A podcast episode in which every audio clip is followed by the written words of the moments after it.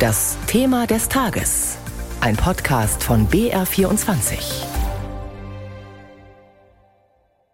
In einem hochdramatischen und emotionalen Spiel hat Argentinien gestern Abend gegen Frankreich den WM-Titel geholt. Das Team um Fußball-Superstar Lionel Messi bezwang Frankreich im Elfmeterschießen mit 4 zu 2 und für Messi ist dieser WM-Titel der krönende Höhepunkt einer einzigartigen Karriere. Viermal hat der Südamerikaner vergeblich versucht, Fußball-Weltmeister zu werden.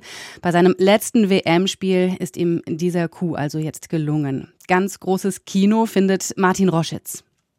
Ein Blockbuster zum Adventscafé. Die Geschichte Alternder Held muss ein letztes Mal seine Superkräfte mobilisieren. Es geht um sein Land und sein Vermächtnis. Es ist Messis letzter Auftritt und seine letzte Chance. Mi mundial, mi última oportunidad de, de conseguir ese gran sueño. Sein Widersacher, ein junger Superheld mit Spezialkräften, die er jederzeit spielend einsetzen kann. Kilian Mbappé, einziges Ziel, der goldene Pokal. The only objective for me is to win the World Cup. Mbappé gegen Messi, der filmreife Showdown der Superhelden. Titel Es kann nur einen geben. Egal wie die Show hier ausgeht, das ist ein Spiel für die Geschichtsbücher. 80 Minuten fühlt sich Mbappé wie im falschen Film nicht zu sehen von seinen Spezialkräften. Der alte Meister wähnt sich schon am Ziel seiner Träume. Argentinien führt mit 2-0. Die irren Wendungen in diesem Drama zu kitschig für Hollywood. Schuss! Tor! Das Duell alt gegen jung. Ein grandioses Spektakel mit Überlänge. Und dann Mbappé, der hat den Ball, der schießt! Tor! Tor! Tor! Wie verrückt! Wie verrückt ist dieses Endspiel! Mbappé! Volley! Ob sich der Superhelden Senior noch ein letztes Mal aufbäumen kann? Schuss!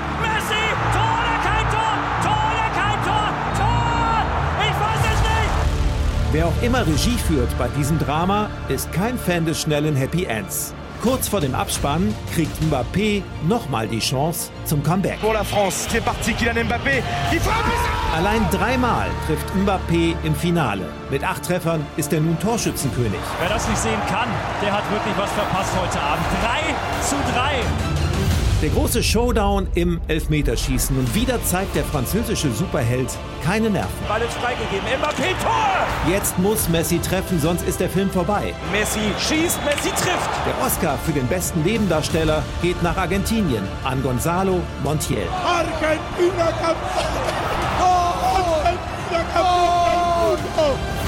Über drei Stunden nach Filmbeginn endlich die Erlösung für Messi, der jetzt auf einer Stufe steht mit dem Superhelden im Himmel. Diego Maradona. Lionel Messi hat sich mit dem WM-Sieg also unsterblich gemacht. Aber das war ja auch längst nicht alles. Die WM in Katar, die war wohl die politischste Weltmeisterschaft, die es bisher gegeben hat. Und wir fragen jetzt auch in unserem BR24-Thema des Tages, was bleibt von diesem Turnier? Was hat es politisch bewegt? Fragen an unsere ARD-Korrespondentin Anne Almeling, die die letzten Wochen in Katar verbracht hat und hautnah dran war. Guten Morgen nach Doha. Guten Morgen. Frau Almeling, die angepeilte Zahl ausländischer Besucher, die wurde verpasst. Hat sich die WM für Katar trotzdem gelohnt? Ja, das kann man eindeutig so sagen, denn es ist alles andere ziemlich nach Plan gelaufen. Es gab keine Verkehrsstaus, es gab ziemlich volle Stadien, obwohl es da ja vorher auch Zweifel dran gab. Vor allem aber hat Katar eins geschafft. Es ist jetzt auf der ganzen Welt bekannt. Jeder weiß, wo Katar liegt. Und das war das erklärte Ziel des Emirats, an Bekanntheit gewinnen und maximale Aufmerksamkeit bekommen. Also würden Sie sagen, das überwiegt dann auch diese Kritik, die ja vor allem aus Europa kam, am Austragungsort, am Umgang mit den Menschenrechten dort zum Beispiel? Das überwiegt ganz klar, gerade in der arabischen Welt natürlich. Da hat es von Anfang an kaum Kritik gegeben. Das ist natürlich auch kein Wunder, weil die meisten arabischen Länder ja auch ähnlich autoritär regiert werden wie Katar. Aber insgesamt kam die Kritik, wie Sie gesagt haben, vor allem aus Europa und wurde hier gar nicht gerne gesehen oder angenommen, weil es von katarischer Seite aus immer wieder hieß, wir haben Reformen umgesetzt, wir haben die Menschenrechtslage verbessert, wir haben die Situation für Gastarbeiter verbessert. Wenn ihr jetzt immer nur kritisiert, dann seht ihr einfach nicht, wie wir euch entgegengekommen sind, wie wir den Rechten der Gastarbeiter entgegengekommen sind. Bleiben wir mal bei diesem Faktor weltweite Bekanntheit. Wie könnte Katar den denn diesen Faktor jetzt weiter nutzen für sich? Für Katar ist vor allem wichtig, dass es ein Interesse der Welt gibt, dass Katar weiter besteht.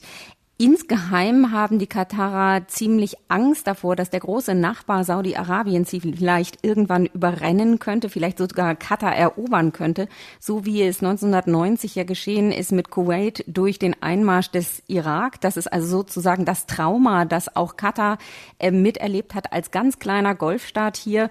Und ähm, je mehr Menschen, je mehr Länder Interesse daran haben, dass Katar bestehen bleibt, zum Beispiel weil es großartige Sportevents ausübt, so ist das Kalkül, desto mehr wird sich die Welt dafür einsetzen, dass Katar bestehen bleibt. Hm, und jetzt werden wir mal ganz konkret. Da sind ja Milliarden teure, hochmoderne Stadien entstanden. Was passiert mit denen? Also die wenigsten bleiben so stehen, wie sie sind. Einige werden ähm, zurückgebaut, also reduziert in ihrer Größe. Ein Stadion wird komplett abgebaut. Das ist ja dieses berühmte 974 ähm, Containerstadion. Das soll woanders aufgestellt werden, also abgebaut und in ein anderes Land verschifft werden. Ähm, da gibt es aber noch keine ganz konkreten Pro ähm, Pläne, wo das dann sein soll. Offenbar hält sich das Interesse an dem Stadion auch ja in Grenzen, sagen wir mal. Und einige Stadien sollen auch umfunktioniert werden, also sollen zu Hotels oder einer Mall zum Beispiel umfunktioniert werden. Aber auch da sind die Pläne noch nicht ganz konkret. Hat sich, ähm, hat sich Katar Ihrer Meinung nach denn äh, mit dieser WM empfohlen, eben auch für weitere große Sportereignisse? Ähm, Stichwort Olympia, da gibt's ja auch Mutmaßungen, dass Katar da eben auch in Zukunft äh, mitmischen möchte als Austragungsort. Wie groß ist die Wahrscheinlichkeit, ähm, dass das Los dann eben oder dass die Entscheidung dann so fällt, dass Katar eben tatsächlich auch weitere ähm, solcher Großevents austrägt? Also Katar hat ganz klar Interesse daran und tut alles dafür. Und man muss sicherlich sagen, dass die meisten, die hier waren, sehr zufrieden waren mit der Organisation, dass es eben einfach war, von A nach B zu kommen, obwohl die Stadt ja sehr voll war, auch von Besuchern. Insgesamt hat sich meiner Meinung nach Katar als Organisator wirklich eher empfohlen. Ob das jetzt in den Temperaturen, die ja immer noch sommerlich warm sind hier in Katar, immer der richtige Ort sein soll, das ist eine andere andere Frage, aber organisatorisch hat Katar sich, glaube ich, eher ein gutes ähm, Zeugnis verdient. Und wie sehr schadet dann diesem Positiv-Image äh, wiederum das, was jetzt hier in Europa, in Deutschland vor allem auch für Diskussionen sorgt, nämlich diese äh, mutmaßliche Korruptionsaffäre rund um das EU-Parlament, hinter der Katar ja stecken soll? Also in Europa schadet äh, diese Affäre Katar natürlich schon, aber das hat weltweit meiner Meinung nach nicht besonders große Auswirkungen. Katar hat alles erreicht durch diese WM und ähm, wird auch längst nicht mehr so kritisch gesehen von vielen anderen Ländern auf der Welt, so dass die Kritik weiterhin vor allem aus Europa kommt, aber hier ja wenig Nachhall findet, weil sich im Zuge der Weltmeisterschaft vor allem auch die arabische Welt, viele arabische Länder hinter Katar gestellt haben, sich solidarisiert haben mit Katar, obwohl es vorher ja auch nicht immer das beliebteste Land war in der arabischen Welt, aber jetzt scheint Katar Unterstützung zu haben von sehr viel mehr Ländern als vorher. Vielen Dank nach Doha. Anne Almeling war das in unserem BR24-Thema des Tages zur WM in Katar.